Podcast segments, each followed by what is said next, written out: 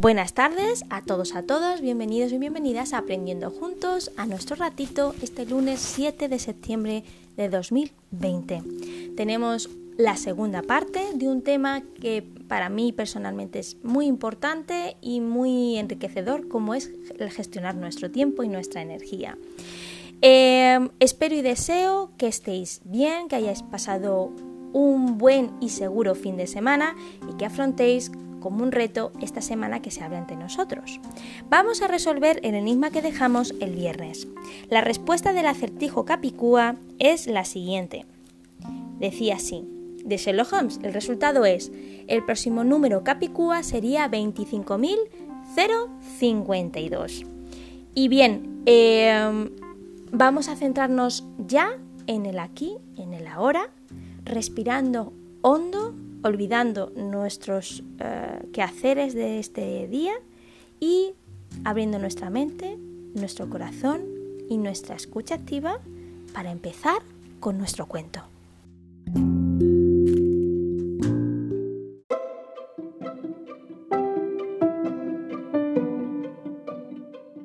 Bien, empezamos con un cuento, un cuento de la web cuentosparadormir.com titulado El inagotable Pozo de las Maravillas. Loren era un niño al que lo que más le gustaba era estar tumbado mirando al techo o sentado tranquilamente ante el televisor. Sabía que a sus padres no le gustaba mucho que pasara tantas horas así, pero le gustaba la comodidad de aquella vida y después de todo tampoco iba tan mal en el colegio.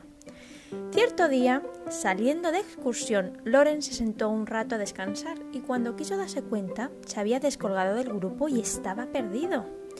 Pero justo entonces, al ponerse en pie, se quedó de piedra al descubrir un pequeño enano que caminaba rápidamente entre los árboles. Iba tan enfadado, gruñendo, gritando, que no se dio cuenta de que una gran roca bajaba rodando por la colina y de no ser por los reflejos de Loren, que saltó para apartar al enano, la roca lo hubiera aplastado. Tras recuperarse del susto, el enano se mostró tan agradecido que no dejó de insistir hasta convencer a Loren para que le acompañase a un lugar secreto de los enanos. Así, caminando por entre las montañas, llegaron a un pequeño claro en cuyo centro se veía algo parecido a un pozo. Este es un pozo mágico, explicó el enano. Cada poco tiempo aparecen unos regalos estupendos y quien está aquí cuando salen pueden quedarse con ellos y disfrutarlo cuando quiera. Oh, Loren no sabía si creerse aquella historia, pero en aquel mismo momento surgió del pozo una bicicleta impresionante. ¿Puedo quedármela? preguntó Loren. Claro, es tuya, que la disfrutes. Loren se acercó estuvo durante un buen rato mirando la bici, emocionado. Finalmente la probó, pero no por mucho tiempo, porque sin previo aviso todo desapareció y el trasero de Loren golpeó el suelo. Y si se hubiera enfadado mucho con el enano de no haber visto salir del pozo el disfraz de su héroe favorito, con todos sus complementos especiales, otra vez estuvo contemplando aquella maravilla unos minutos y otra vez, al poco de vestirse completamente, el regalo desapareció. Y así fue desfilando ante sus ojos todo aquello que le gustaba, pero ni una sola cosa duró mucho tiempo.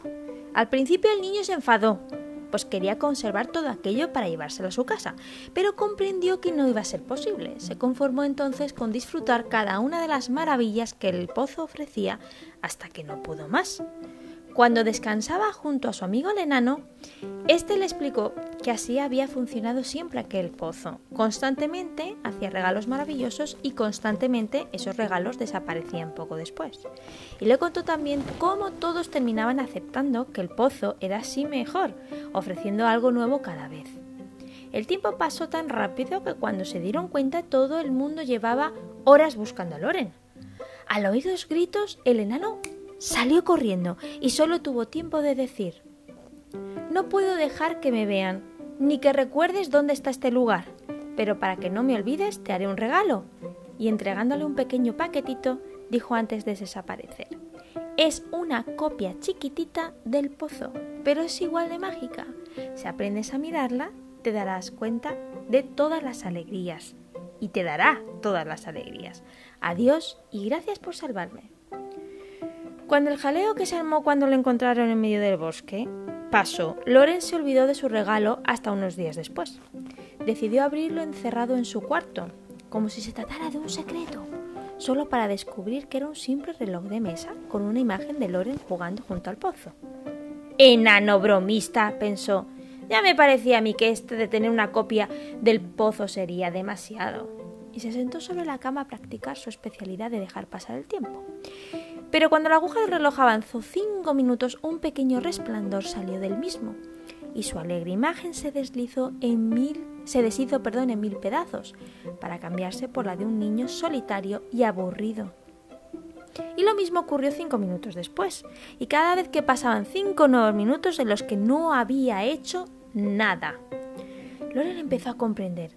¿Y si los regalos del pozo fueran los propios minutos? ¿Sería eso a lo que se refirió el enano cuando me dijo de saber mirar? Así todo tendría sentido. Por eso no podía acumular regalos, porque el tiempo no puede pararse. Y por eso tenía que aprovechar los regalos que le llegaban, porque una vez que se esfuman ya no volverían nunca más. Entonces pensó en sus propios minutos, todos esos que, que pasaba ante la televisión o tumbado en su cuarto. No volverían nunca y se, dio, y se dio cuenta de que como con los regalos del pozo, tenía que empezar a disfrutarlos cuanto antes. Desde entonces parecía que hubiera dos o tres Loren en casa. Allá donde estaba, aprendí a abrir los ojos para descubrir a cada momento qué fantástico regalo le había hecho el pozo del tiempo. Y aprendió a ver un libro que no había leído, un juego al que no había jugado, un amigo con el que no había hablado, una lección que no había aprendido. De cada cosa que le rodeaba aprendió a hacer un regalo para disfrutar al máximo. E incluso cuando veía el televisor parecía que miraba con más interés, porque ya no estaba dispuesto a desperdiciar ninguno de los regalos del pozo mágico del tiempo.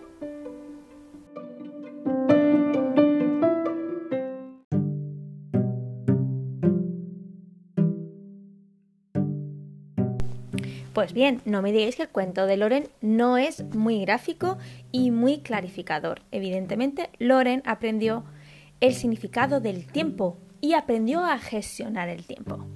Como Loren, nosotros, adultos también, y ellos como niños y jóvenes, tenemos que aprender, o nos convendría aprender a gestionar nuestro tiempo para, como Loren, saber em, ver, observar y disfrutar de las maravillas que nos proporciona cada minuto de vida. Ya sabemos lo que es la gestión del tiempo, la historia, lo que significa, etcétera, etcétera. Ahora nos vamos a centrar en cosas más técnicas, en el sentido de cosas más prácticas, estrategias más concretas. Evidentemente hay 1500 técnicas de gestión, ¿no? Y dependiendo de cómo lo miréis y en qué recurso lo miréis, pues hay desde 13, 5, 20, etcétera. Pero a mí me ha gustado mucho eh, cómo les pone recursos para pymes.com. Y vamos a centrarnos en algunas cosas importantes. Concretamente, este artículo habla de 20 técnicas de gestión del tiempo que sí funcionan, ¿de acuerdo? Eh, bueno, vamos a centrarnos en algunas de ellas, otras pues las vamos a nombrar nada más, ¿vale? Porque si no es que es muy extenso y no tenemos eh, tiempo y básicamente lo gestionamos bien. Em, la primera es comprender la verdadera naturaleza del tiempo la energía. ¿Os acordáis, verdad? Eh, que cuando hablamos de gestión de tiempo, lo que estamos hablando realmente es gestión de energía para poder hacer las cosas y priorizar las cosas, tareas, actividades, responsabilidades y tiempo personal para que sea una forma de hacerlo más llevadero, más fluido, más productivo y más pleno. La segunda era hacer una sola cosa a la vez. Ya lo, vamos, lo dejamos caer en, en el anterior podcast sobre eh, el peligro de la multitarea. Peligro en el sentido de que realmente pensamos que nuestro cerebro está haciendo muchas cosas a la vez y perdemos mucha de esa energía. Eliminar todas las distracciones posibles. Esto hablábamos sobre los ladrones del tiempo, el móvil, las redes sociales, las llamadas imprevistas, etc. Comerse la rana. este es importante, comerse la rana. Eh, no sé si... Vamos a, decirlo porque me parece muy interesante. Dice así, curiosamente, una de las técnicas de gestión del tiempo que funciona es lo que llamamos cómete la rana. Es una técnica sencilla y consiste ni más ni menos en realizar primero la tarea más importante. De ahí lo de tragarse la rana. Porque si haces eso lo primero en la mañana, lo que te quede en la lista siempre te resultará mucho más sencillo y un camino más cuesta abajo. Sin embargo, no tiene sentido guiarse por lo que es difícil si esto no es también lo más importante. A veces coincidirán, a veces no. La cuestión es preguntarse qué tarea de las que tengo pendientes traerá más beneficio a mi negocio, a mi familia, a mí mismo. Depende de lo que sea la gestión del tiempo, para qué contexto sea. Eso es lo que tenemos, perdón, eso es lo que tenemos que hacer y responder y poner lo primero en nuestra lista. Otro elemento, planificar el ocio. Sí, sí, planificar el ocio. Una de las técnicas de gestión de tiempo más sorprendentes es la de planificar en nuestro calendario las horas de ocio y lo que haremos en ellas. Si agendamos las tareas y responsabilidades, también tenemos que eh, planificar y gestionar el tiempo de ocio. Tiempo para leer, para pasear, ir al cine, estar con la familia, quedar con los amigos, etc. No recuerdo de quién lo leí por primera vez, pero me pareció curioso y muy efectivo. Lo que haces aquí es planificar tu descanso y tu ocio. Y alrededor de él ya construyes el resto de trabajo en el calendario. Y por supuesto, respetemos ese ocio. Esta técnica funciona porque, como ya hemos dicho, la gestión del tiempo en realidad es gestión de energía. ¿Cómo obtienes esa energía y cómo tienes el depósito? Pues descansando, desconectando y dedicándote al ocio y descanso. Con esta técnica damos a ese ocio la importancia y el tiempo que le corresponden, de manera que nos aseguramos tener suficiente combustible. En serio, algunos de los emprendedores más exitosos usan esta técnica porque comprende la verdadera naturaleza de la gestión del tiempo. Otra técnica, la técnica de Pomodoro. La técnica de Pomodoro es una aplicación del time boxing, es decir, de ponernos un tiempo limitado de trabajo para a continuación tomarnos otro tiempo delimitado de descanso. Aplicar la técnica Pomodoro es muy sencillo. Primero, elegimos la tarea a trabajar. Segundo, nos ponemos un reloj con un aviso dentro de 25 minutos. Tercero, trabajamos sin distracciones hasta que suene el aviso. Después descansamos durante un intervalo de 5 minutos, repetimos otro intervalo de trabajo de 25 y tras 4 pomodoros de 25 minutos realizamos una pausa más larga de 20 minutos. Para facilitar la tarea hay multitud de aplicaciones Pomodoro que podemos instalar, por ejemplo, en nuestro teléfono. Como verás, son sencillas y hacen bien una única cosa, siguiendo los preceptos de gestión de tiempo y productividad hay aplicaciones Pomodoro, que quieren ir más allá y además del temporizador ofrecen lista de tareas y otras prestaciones. 7. Descanso consciente. Voy a ser muy pesado una vez más. La gestión del tiempo es gestión de energía y para llenar el depósito necesitamos descansar. Eso significa descanso consciente en esas pausas que nos tomamos. En realidad, la clave de la productividad está en trabajar duro en los momentos destinados para ello y descansar aún más duros en otros momentos. Porque de la calidad del descanso va a depender la calidad de nuestro trabajo. Descanso consciente significa que nos levantamos del puesto de trabajo, caminamos un poco, nos tumbamos o incluso cerramos los ojos un momento y nos dejamos llevar. Si nos echamos una siesta de 5 o 10 minutos, eso sería lo ideal. Si tenemos un temporalizador para que nos avise, nos podemos despreocupar de que se nos vaya de las manos. Pero ¿qué hacemos realmente en los descansos?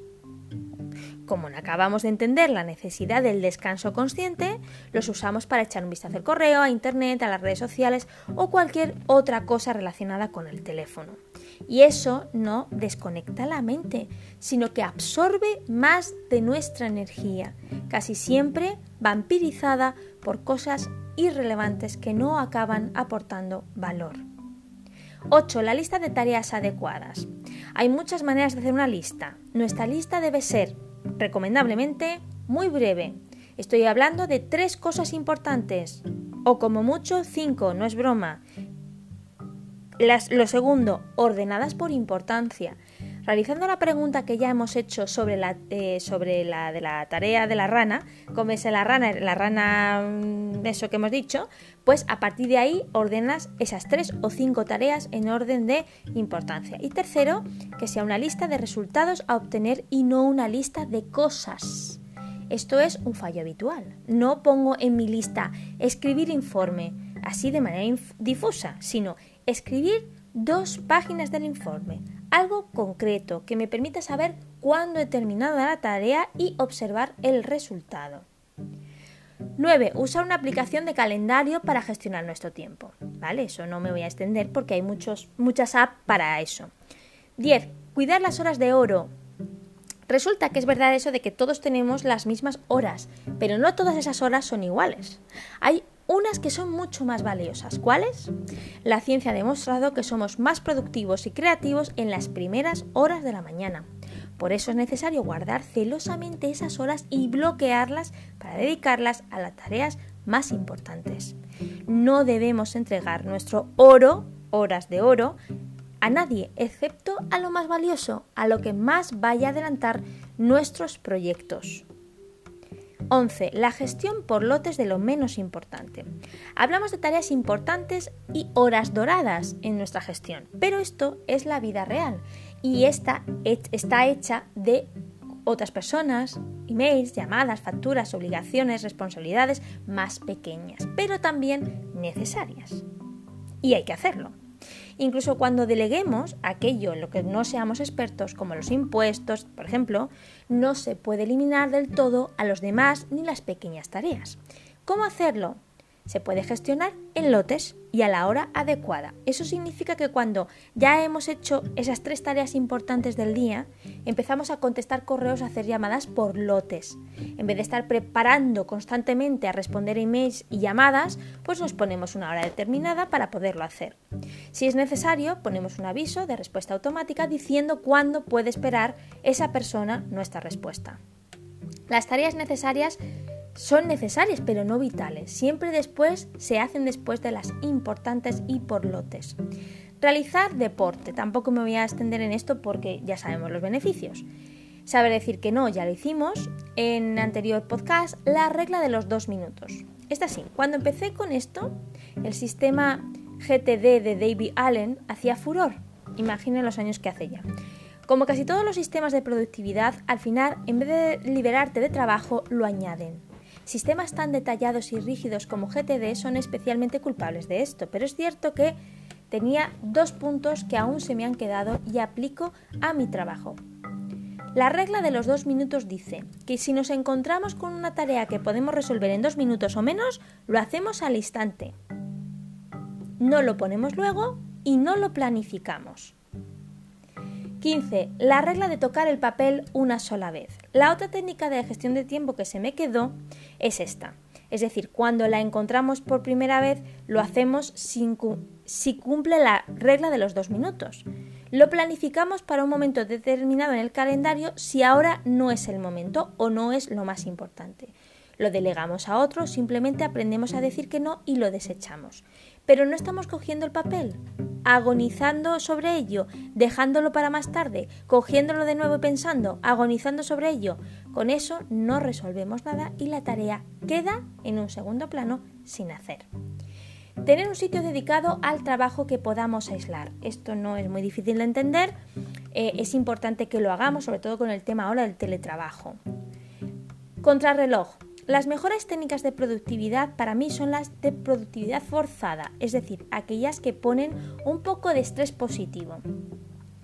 Una de ellas, que puede sonar algo tonta, pero es efectiva para personalidades como las mías, que son rígidas, es la de calcular cuánto tiempo nos va a llevar una tarea y ponernos un cronómetro, perdón, con un minuto menos de lo que hemos pensado. El reto está en terminar la tarea antes de que el reloj termine su cuenta atrás. Parece un juego y estaría bien que nos lo tomáramos de esta manera. nos incentivará con esa punzada de estrés positivo que a veces nos falta a la hora de hacer las cosas. Aunque no lo parezca, la mayoría de la gente hace su mejor trabajo cuando siente un poco de presión. Es pura naturaleza humana. Dividir las tareas grandes. Si las distracciones son el gran enemigo de nuestra gestión del tiempo, el segundo más importante es la procrastinación. Dividir las tareas grandes en pequeñas tareas es la técnica que se ha demostrado más efectiva para combatir eso de ya lo hago más tarde. 19. Abandonar. Eso de que los ganadores nunca abandonan, puro mito. Los mejores abandonan todo el rato y si queremos una gestión de tiempo óptima, nosotros debemos saber cuándo abandonar también. Abandonar es decir que no a nosotros mismos y eso no sabe mal por partida doble. Tenemos que decir que no y a la vez recibir un no. Pero muchas veces hay proyectos que no van a ninguna parte, que no salen y que solo nos van a dar menos tiempo de vida. Así que hemos de liberarnos de ellos. Para no equivocarnos a la hora de saber cuándo abandonar algo, cuándo no, es importante tener prioridades claras. Y finalmente, hacer algo que nos guste. No se puede hacer algo que odias todo el tiempo. Muchas veces nos venden las tonterías de la pasión y la libertad a la hora de emprender como si fuera lo único importante. Sin embargo, una cosa es cierta, hacer todo el tiempo algo que no nos motiva para nada, ni siquiera nos gusta, también es el camino más rápido para quemarnos. Así que no estoy diciendo que haya que seguir nuestra pasión todo el rato, pero sí un poquito, al menos un poco. Para una gestión de tiempo adecuada no podemos tener la sensación de lo que estamos, que estamos desperdiciando el tiempo en algo, que nos estamos marchitando por dentro. No solo es que no haremos nada, es que encima nos hará miserables cada minuto.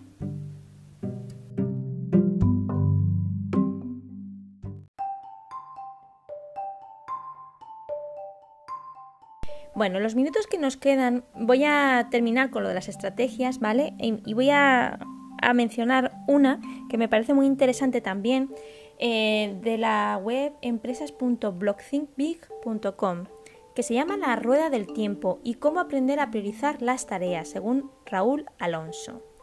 Bueno, es un ejercicio mm, relacionado con el mindfulness y por lo tanto relacionado con la atención plena, el aquí y el ahora, la sensación de conciencia de lo que se está haciendo, ¿no? Eh, y dice aquí que no perdemos nada por probar, yo eso estoy de acuerdo. La primera recomendación es ser consciente de nuestra realidad en este mismo momento y para facilitar este acercamiento puedes probar a completar la rueda del tiempo. Te cuento cómo hacerlo resumiendo la explicación de Martin, una persona que nombra en el artículo. Y dice así, dibuja un círculo en el que marques las 24 horas del día. Marca por franjas horarias las actividades cotidianas que realizas en un día tipo. Por ejemplo, 6.45 suena el despertador, 7 desayuno y aseo, 7 y media despertar a los niños, etc. después, califica cada una de esas tareas reseñadas del 1, es decir, menos importantes, al 5, es decir, lo más importante. Y por último, completa la calificación con una nueva, en esta ocasión desde el punto de vista de consumo energético. Es decir, a lo que has ya calificado con los numeritos del 1 al 5 cada actividad, al lado le pones eh, cruces, ¿vale? Tres cruces significan para las actividades que te aportan más energía o bienestar. Por ejemplo, dormir, leer, cenar en la noche, hacer deporte, etc. Dos o una cruz para el resto. En el caso de que esa actividad te reste energía, tienes que poner un signo de menos. uno indicará un mayor consumo que si lo calificas con más de uno. Yo lo pondría uno simplemente, pero bueno, es lo que explica aquí. No te llevará mucho tiempo. ¿Lo tienes ya? Ahora sí debes emplear unos minutos ahora sí en reflexionar sobre lo que estás observando. Las conclusiones son tantas como personas. Quizá duermas pocas horas y eso te resta energía para encarar el día a día. O descubres que no había un minuto dedicado exclusivamente a ti, que debes tomar una serie de decisiones para no emplear tanto tiempo en desplazamientos, que esos desplazamientos en transporte público podrían servir para estudiar, etc. Desde el punto de vista de la suma o de la resta de energía, también puedes extraer conclusiones interesantes. Quizá hay actividades que consumen mucha energía para el rendimiento que ofrecen, por ejemplo, solucionar telefónicamente asuntos que pueden solventarse con un email o atender personalmente en primera instancia las reclamaciones de tu negocio, por ejemplo. El objetivo es gestionar desde la relación que mantenemos con nuestro propio cuerpo, es decir, con la energía. No se puede hacer todo, no es posible hacer todo, ¿vale? Y esto, bueno, pues mm, supone que tenemos que aprender a priorizar, ¿de acuerdo? Eh, os mandaré y pondré en Instagram un cuadrito en que nos habla de la combinación de importante, urgente, no urgente, no importante. Bien, si no hacemos todo esto, pues resulta ser que nos encontramos principalmente, entre otras cosas, pero principalmente con dos síndromes psicológicos y físicos, terminan siendo físicos, muy relevantes, que son, por un lado, el síndrome FOMO y por otro lado, el síndrome de burned o de estar quemado. Síndrome FOMO, muy, eh, digamos, resumido, pero tengo que mencionarlo porque es importante y tristemente muy frecuente. En la web psicologiaymente.com Dice que el síndrome FOMO es sentir que la vida de los demás es muy interesante. Es decir, la sensación de perderte algo es lo que llaman síndrome FOMO. En artículos anteriores nos hacíamos eco del creciente fenómeno de los selfies y hacíamos referencia a la importancia de la educación para prevenir el posible uso nocivo al que nos enfrentamos por estar siempre conectados. Ya eh, Paz en su podcast sobre el uso de las nuevas tecnologías, las redes sociales, habla sobre ello. El número de individuos que sienten que su vida es mucho menos interesante que la de sus conocidos está creciendo. El querer ser aceptado por otros siempre ha existido y es algo lógico relacionado con la identidad social. A nadie le gusta sentirse excluido. Solemos funcionar en sociedad queriendo ser reconocidos por nuestra familia, por nuestros amigos, por la universidad, por los compañeros, etc. Las redes sociales exponen la variedad de actividades que uno podría estar haciendo en cada momento. El problema reside en que muchas veces se presentan más opciones de las que podemos abarcar y esto puede llevarnos a la percepción de que otros están teniendo mejores experiencias que nosotros. Al estar conectados a las 24 horas del día mediante nuestros smartphones, este sentimiento de que nos estamos perdiendo algo puede experimentarse en varios momentos del día. Esto nos puede conducir a que estemos siempre pendientes de este escaparate para poder destacarnos entre nuestros contactos y mostrar la gran vida social que tenemos. Investigaciones sobre este síndrome. Recientemente MyLife.com publicó un interesante estudio del doctor Andy Prisbliski, es que no sé cómo pronunciarlo, en el que investigaba a más de 2.000 adultos en Estados Unidos sobre la capacidad de desconectar de los smartphones. El estudio concluyó que el síndrome FOMO tiene una mayor intensidad entre la gente joven y entre los hombres jóvenes en particular, y los niveles de altos de este síndrome correlacionaban positivamente con circunstancias sociales como bajo nivel de satisfacción social, lo que causa sentimientos de inferioridad. La investigación sugiere que el síndrome FOMO o FOMO puede llegar a provocar problemas en la salud mental de las personas, ya que puede producir depresión o ansiedad. Otros estudios anteriores concluyen que los individuos que dan más valor a las redes sociales como parte de su desarrollo social tienden a experimentar más FOMO. Los expertos nos advierten que este síndrome es consecuencia de un tipo de distorsión cognitiva que lleva a pensamientos irracionales. Para personas con propensión a este tipo de pensamientos, las redes sociales pueden llegar a ser muy perjudiciales. Aún y así recomiendan que desenchufarse completamente de las redes sociales no resuelve el problema, ya que es solo una forma de evitar. Como ya hemos comentado en otros artículos, la educación es básica para prevenir este tipo de patologías asociadas al uso de las nuevas tecnologías y debe hacerse desde edades tempranas. Las redes sociales son atractivas porque suponen un espacio donde los adolescentes son protagonistas y un lugar idóneo para relacionarse con otros grupos de personas que usan su propio lenguaje y comparten sus gustos e intereses. Pero como agentes socializadores que son, también transmiten valores. Es tarea de los adultos procurar que estos jóvenes entiendan las consecuencias positivas y negativas de su uso. Evidentemente, si estamos con la sensación constante de que nos estamos perdiendo algo de la vida de los demás por no estar mirando el móvil, las redes sociales, pues es muy difícil gestionar nuestro tiempo en otras cosas, evidentemente. Y el síndrome de burnout o estar agotado Eh, signos de agotamiento laboral. Instituto de Neurociencias.med.ec nos dice, según la doctora Paola Escobar, el síndrome de burnout, también llamado síndrome del trabajador quemado, está relacionado con una respuesta de estrés, estrés crónico en el trabajo, es decir, relacionado con una gestión del tiempo y de productividad energía mm, no del todo efectiva y benesterosa. Generalmente se caracteriza por un progresivo agotamiento físico y mental, falta de motivación absoluta, entre otros. El síndrome de burnout suele presentarse con mayor frecuencia en aquellos puestos de trabajo relacionados con atención a terceros, como docentes, personal sanitario o personas que trabajan en atención al cliente. Síntomas de este síndrome. Cambios en el estado de ánimo, desmotivación, agotamiento mental, sensibilidad a la crítica, falta de energía, afecciones del sistema locomotor, dolor, rigidez muscular, problemas gastrointestinales, problemas cardiovasculares, alteraciones de la piel, dolores, mareo, perdón, dolores de cabeza, mareos, alteraciones del apetito sexual y obesidad.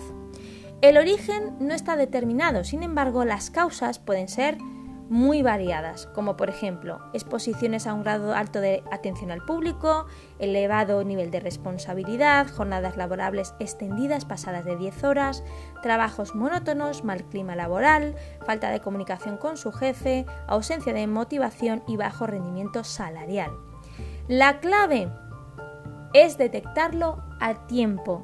El tratamiento puede provenir tanto del propio trabajador como de la empresa. Las técnicas de relajación, la escucha de música, deporte, etc.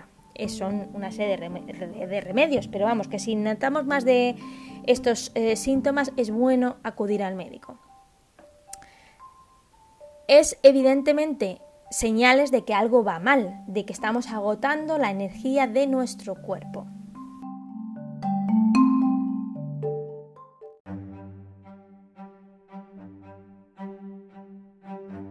Finalmente llegamos a el tiempo en los niños, porque es importante enseñarle a los niños a gestionar su tiempo. Y eresmamá.com lo menciona. Lo menciona gracias a Amanda Sánchez Peralta. Nos da, yo voy a resumirlo, lo más importante, pero nos invita a trabajar con los niños, porque la mayoría de los niños necesitan aprender a organizar su tiempo. Esta es una habilidad que puede enseñarse y aprenderse. La gestión del tiempo es una herramienta que pocos niños manejan adecuadamente, pero que a todos se nos exige, se les exige. Las carencias a este nivel se traducen siempre en una espiral de malos resultados académicos, desmotivación y pérdida de, interés en la escuela. Tiempo presente, al mencionarlo, ya es ausente, según la cita anónima. ¿Cómo enseñarlo? Pues el concepto de la noción del tiempo puede resultar demasiado abstracto para un niño y difícil de explicar para un padre o madre. Entender que existe un momento del día concreto para realizar una tarea y que además la realización de la tarea es por un tiempo limitado, pues no es sencillo. Algunas claves, por ejemplo, familiarizarse con las medidas de tiempo, pues aprender a usar el reloj, el calendario, memorizar las fechas del cumpleaños, de las vacaciones, saber a qué hora se levanta uno, se acuesta, jugar a juegos en los que hay un tiempo limitado para hacer cosas o practicar deportes cronometrados. Otro, limitar el tiempo frente a la televisión. La televisión es una de las formas más fáciles de perder el tiempo para los niños. Limitar el tiempo frente a ella ayuda a que los niños sean conscientes del tiempo que pasan ante ella y les enseñe a ser responsables y puede que les haga encontrar tiempo para hacer otras cosas. Igual pasa con el móvil. Todo antes que dar el móvil para que se entretengan. Es más o menos lo mismo. Priorizar tareas. Enseñar a los niños a priorizar es enseñarles a no dejarse llevar por sus impulsos, aprender a organizarse y a diferenciar lo que es importante de lo que no. Además, aprenden valores tan importantes como el esfuerzo, la disciplina y el orden. Enseñarles a realizar una actividad a la vez. Hacer solo una cosa a la vez supone ponerle atención, esfuerzo y energía que eso necesita. De esta manera se podrán obtener mejores resultados. Evitar la prisa. Vivir apurado no es un buen consejo, ya que puede estar afectando al resultado de las acciones y provocando irretibilidad. Eso de venga, vamos, venga, vamos, termina ya, eso vamos a ir cambiándolo de nuestro vocabulario. Administrar el tiempo evitará caer en esta situación de desesperación. Tomar decisiones. Es importante fomentar el hábito de tomar decisiones en nuestros niños, porque muchas veces se aumenta la ansiedad y no se puede administrar el tiempo correctamente por no saber decir que no o por no saber decidir. Fomentar la disciplina. Ayudar a desarrollar la voluntad de hacer las cosas diariamente, aunque a veces no coincida con lo que deseamos. ¿Por qué es importante aprender a gestionar el tiempo? Pues no saber gestionar el tiempo correctamente por parte de nuestros niños provoca estrés, ansiedad, problemas de conducta, malas relaciones sociales, baja productividad y bajo rendimiento escolar. No debes olvidar, para empezar cada uno de nuestros días, es importante saber administrar el tiempo adecuado, a nuestras necesidades y forma de ser. Lo que es adecuado para un niño no puede, puede que no sea para otro. Es importante educar con nuestro ejemplo, ya que somos un modelo para nuestros hijos. No podemos transmitirlos nuestras prisas.